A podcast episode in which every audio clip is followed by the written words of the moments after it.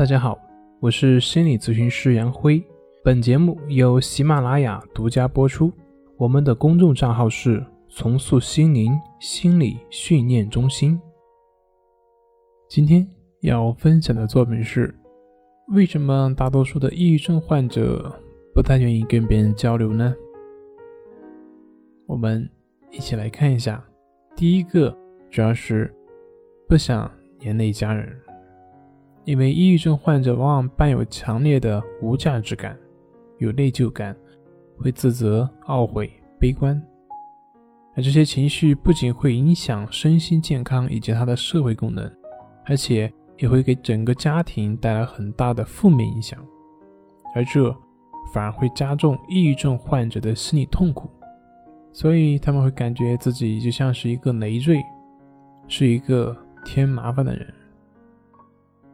第二个就是认为别人的帮助没有用。在《情绪自救》这本书中也讲过，当抑郁症患者尝试过一些方法和疗效没有明显效果的时候，他们就会变得悲观、绝望，变得自我封闭，拒绝别人的帮助。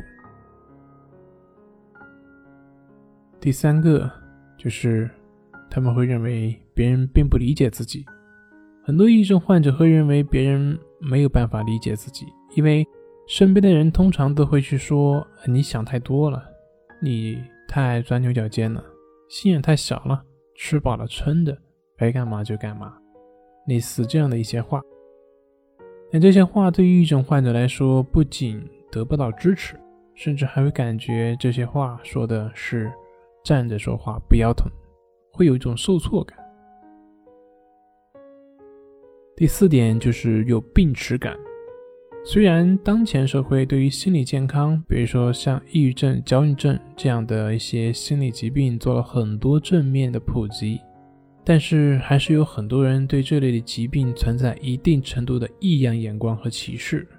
那么对于患者本人来说，更是担心一旦暴露自己的病情。就会被排斥和边缘化，就会影响到自己的事业、亲情、友情等各个方面。